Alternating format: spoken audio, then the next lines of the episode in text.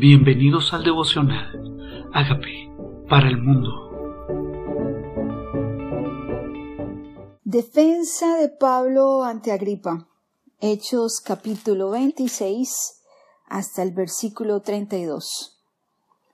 Entonces Agripa dijo a Pablo, se te permite hablar por ti mismo. Pablo entonces, extendiendo la mano, comenzó así su defensa. Me tengo por dichoso, oh rey Agripa, de que haya de defenderme hoy delante de ti de todas las cosas de que soy acusado por los judíos, mayormente porque tú conoces todas las costumbres y cuestiones que hay entre los judíos, por lo cual te ruego que me oigas con paciencia. Mi vida, pues, desde mi juventud, la cual desde el principio pasé en mi nación, en Jerusalén, la conocen todos los judíos los cuales también saben que yo desde el principio, si quieren testificarlo conforme a la más rigurosa secta de nuestra religión, viví fariseo. ¿Qué es el fariseo? Fariseo es la cúpula religiosa más estricta y solo hay un grupo mínimo de fariseos porque son personas totalmente selectas entre los judíos y son los doctores de la ley educados de la más manera más estricta y tradicional. Y Pablo pertenecía a eso antes llamado Saulo, pertenecía a esa religión dentro del judaísmo llamado fariseos. Ahora pues por la esperanza de la promesa que hizo Dios a nuestros padres, soy llamado a juicio. Promesa cuyo cumplimiento esperan que hayan de alcanzar nuestras doce tribus sirviendo constantemente a Dios de día y de noche, porque esta esperanza, oh rey Agripa, soy acusado por los judíos. ¿Qué? ¿Se juzga entre vosotros cosa increíble que Dios resucite de los muertos? Yo ciertamente había creído mi deber hacer muchas cosas contra el nombre de Jesús de Nazaret, lo cual también hice en Jerusalén. Yo encerré en cárceles a muchos de los santos, habiendo recibido poderes de los principales sacerdotes, y cuando los mataron, yo di mi voto. Muchas veces castigándolos con toda, en toda la sinagoga los forcé a blasfemar, y enfurecido sobremanera contra ellos, los perseguí hasta las ciudades extranjeras. Aquí vemos a Pablo contando su historia antes de su conversión, cómo él celoso de su religión estaba persiguiendo a los creyentes en Jesús y en su resurrección. ¿Qué podemos hacer nosotros celosos de una tradición? ¿Pesaría a nosotros más la tradición que la revelación? Porque Pablo era una persona, según su tradición judía, alguien que estaba haciendo lo correcto, perseguir a los creyentes en Jesús, perseguir a aquellos que no venían de una tradición religiosa como la que él venía, seguía, obedecía, proclamaba y ahora perseguía, según sus argumentos, a muchos de los cristianos, llamados cristianos. Aquellos que se llamaron por primera vez cristianos eran porque creían que Jesús era el Cristo. Y como para ellos el dilema era si resucitaban o no los muertos, entonces Pablo aprovechó para hablar de que se le perseguía realmente es porque creían esa resurrección. Y aquí sigue Pablo haciendo su defensa. Acusado de esto, dice, yo iba a Damasco con poderes y en medio de la comisión de los principales sacerdotes. Cuando a mediodía, oh rey, yendo por el camino, vi una luz del cielo que me sobrepasaba el resplandor del sol, la cual me rodeó a mí y a los que iban conmigo. Habiendo caído todos nosotros en tierra, oí una voz que me hablaba y decía, en lengua hebrea, Saulo, Saulo, ¿por qué me persigues? Dura cosa te es dar coces contra el aguijón. Yo entonces dije, ¿quién eres, Señor? Y el Señor dijo, Yo soy Jesús, a quien tú persigues.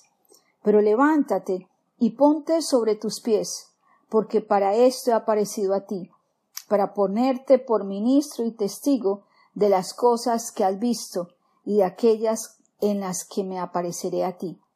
Y librándose, librándote de tu pueblo y de los gentiles, a quienes ahora te envío, para que abra sus ojos y para que se conviertan de las tinieblas a la luz y de la potestad de Satanás a Dios, para que reciban por la fe que es en mí perdón de pecados y herencia en los santificados. Qué visita tan extraordinaria. Qué visita tan extraordinaria. la visita, el encuentro que tuvo Pablo con Jesús y está contando cómo él tuvo esa experiencia donde su luz, la luz de Jesús lo alumbró de tal manera que no simplemente se cayó del caballo, eh, no solamente tuvo un encuentro con Jesús, sino que le mostró para qué había sido, para qué había aparecido a él. Le dijo para ponerte por ministro y testigo de las cosas que has visto. ¿Qué cosas has visto en tu vida? ¿Cuál ha sido tu experiencia con Dios? Porque Dios no pide que hables de lo que no has visto, sino de tu experiencia. Dice, de las cosas que has oído, de las cosas que has visto, vas a ser ministro de esto, vas a contarlo. Y comienza a contarle el propósito por el cual lo llama. Yo no sé si usted es de aquellos como yo, que ha orado para que el propósito de Dios se cumpla en su vida. Pero aquí vemos a Jesús hablando claramente para qué lo llama. ¿Qué tal si tú le preguntas al Señor, Señor, ¿para qué te apareciste a mi vida? ¿Cuál fue el propósito de este encuentro? ¿Por qué me rescataste? ¿Qué plan tenías conmigo cuando yo iba en la dirección equivocada? Cuando yo iba enseguecido en la dirección opuesta a tu voluntad, a tus caminos. Y Jesús como a Pablo, también te revele su plan. Porque a Pablo le reveló su plan y le dijo, te escogí para que abras los ojos de los ciegos, para que la gente se convierta de las tinieblas a la luz y de la potestad de Satanás a Dios. Qué poderoso es que Dios en su amor te escoja para cumplir este plan. Y no solamente eso, sino para que la gente reciba perdón de pecados y herencia entre los santificados. Qué honor tan grande. Dice, por lo cual, oh rey Agripa, cuenta Pablo, no fui rebelde a la visión celestial, sino que anuncié primeramente a los que están en Damasco y en Jerusalén, y por toda la tierra de Judea a los gentiles que se arrepintiesen y se convirtiesen a Dios, haciendo obras dignas de arrepentimiento. Pablo no fue desobediente a esa visión, ¿Serías tú desobediente a esa visión? Si te aparece el Señor, tú y yo hemos tenido un encuentro con Él. ¿Estarías dispuesto a contarle a todo el mundo tu experiencia? Porque para eso se encontró contigo. Para eso transformó tu vida, para eso transformó la mía. Para que le contemos al mundo quién es Él. Pero después de que Pablo obedeció contándole a los gentiles por donde él iba, o sea, a los no judíos, les dijo, hagan obras dignas de arrepentimiento. A veces nosotros pensamos que simplemente con estar repitiendo a la gente una oración es suficiente. Pero si el corazón está arrepentido y realmente reafirmaron el señorío de Jesucristo en sus vidas, entonces se nota en sus obras, en su accionar. Eso es lo que pedía Pablo, que se convirtieran a Dios y hicieran obras dignas de arrepentimiento. Y ahora dice Pablo, por esta causa por causa de estos judíos, predicando yo en el templo, intentando, intentaron matarme. Pero habiendo obtenido auxilio de Dios, persevero hasta el día de hoy, dando testimonio a pequeños y grandes, no diciendo nada fuera de las cosas que los profetas y Moisés dijeron que habían de suceder, de que el Cristo había de padecer y ser el primero de la resurrección de los muertos para anunciar luz al pueblo y a los gentiles. ¿De qué manera predicaba Pablo? Predicaba basada en las escrituras del Antiguo Testamento, Moisés y profetas.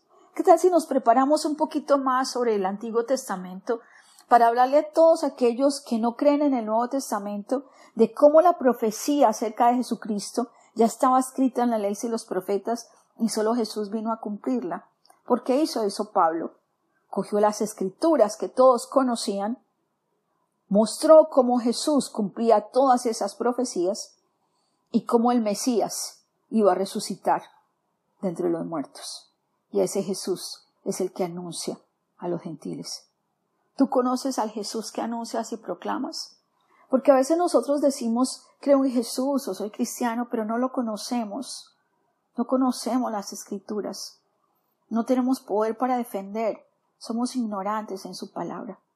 No importa que lo seamos, pero ten una experiencia con Dios para que tengas algo que decir, porque cuando confrontaron a Pablo, Pablo contó su experiencia con Dios. ¿Qué harías tú si alguien te pregunta? ¿Qué tal si le cuentas tu testimonio y tu experiencia con Dios? Después de que terminó esto, dice, diciéndole estas cosas en su defensa, Festo a gran voz dijo, Está loco Pablo, las letras te vuelven loco. Mas él dijo, No estoy loco, excelentísimo Festo, sino que hablo palabras de verdad y de cordura. Pues el rey sabe estas cosas, delante de quien también hablo con toda confianza, porque no pienso que ignora nada de esto, pues no se ha hecho esto en un rincón. ¿Crees, oh rey Agripa, a los profetas? Yo sé que crees. Entonces Agripa dijo a Pablo, por poco me persuades a ser cristiano. Qué belleza. Qué belleza. Eso me pasó a mí en Israel. Mis guías, los guías que me acompañan con los grupos muchas veces me dicen, Marcela, por poco me persuades a ser cristiano. Porque tienen que ver en ti convicción, vehemencia, testimonio que sabes a quién, en quién crees y a quién sirves, para que tengamos autoridad para persuadir, sí, persuadir, porque necesitamos transformar los corazones, llevarlos no nosotros, sino Jesús, pero ser usados por Dios para sacarlos de las tinieblas a la luz. Y Pablo dijo, quisiera Dios que por poco o por mucho, no solamente tú, sino también todos los que hoy me oyen, fueses hechos tales como soy yo, como yo soy, excepto estas cadenas. Quería que la gente fuera como él, enamorada de Jesús. Yo quisiera que la gente conociera a Jesús y tuviera una experiencia con Dios. ¿Qué más quisiera? decía Pablo. ¿Qué más quisiera yo si esta gente que hoy me oyó? O sea, ¿qué gente te escucha? ¿Cuál es el público que Dios te da? ¿Cuál es el círculo de influencia que tienes? ¿A dónde te ha llevado? Allá Él quiere que hables.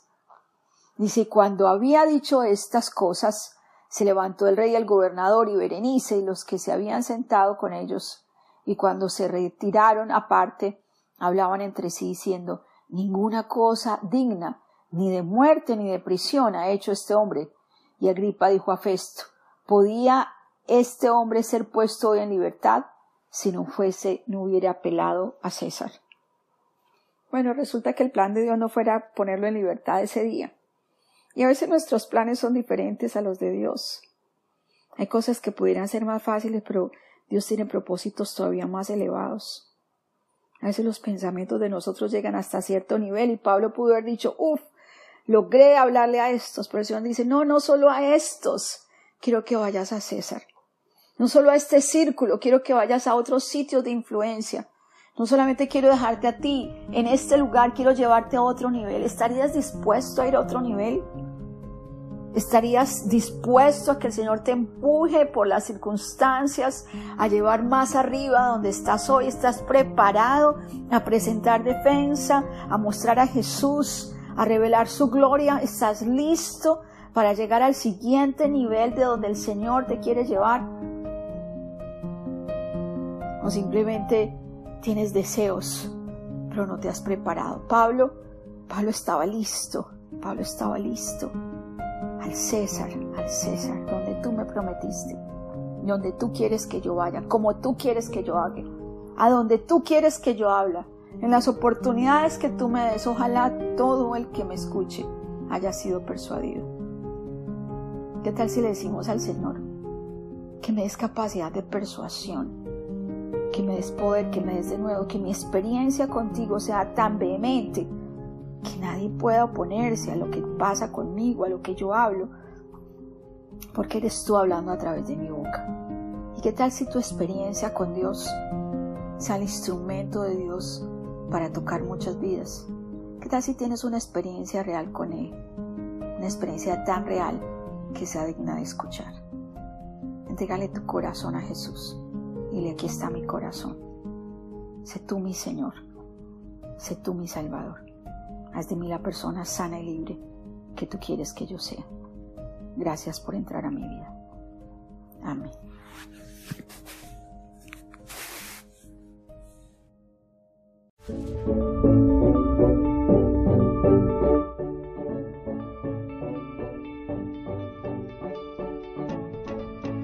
Hola amigos, queremos que usted sea parte de esta obra que estamos haciendo a través de Agape para el mundo y que este mensaje de Jesús llegue hasta la última de la tierra.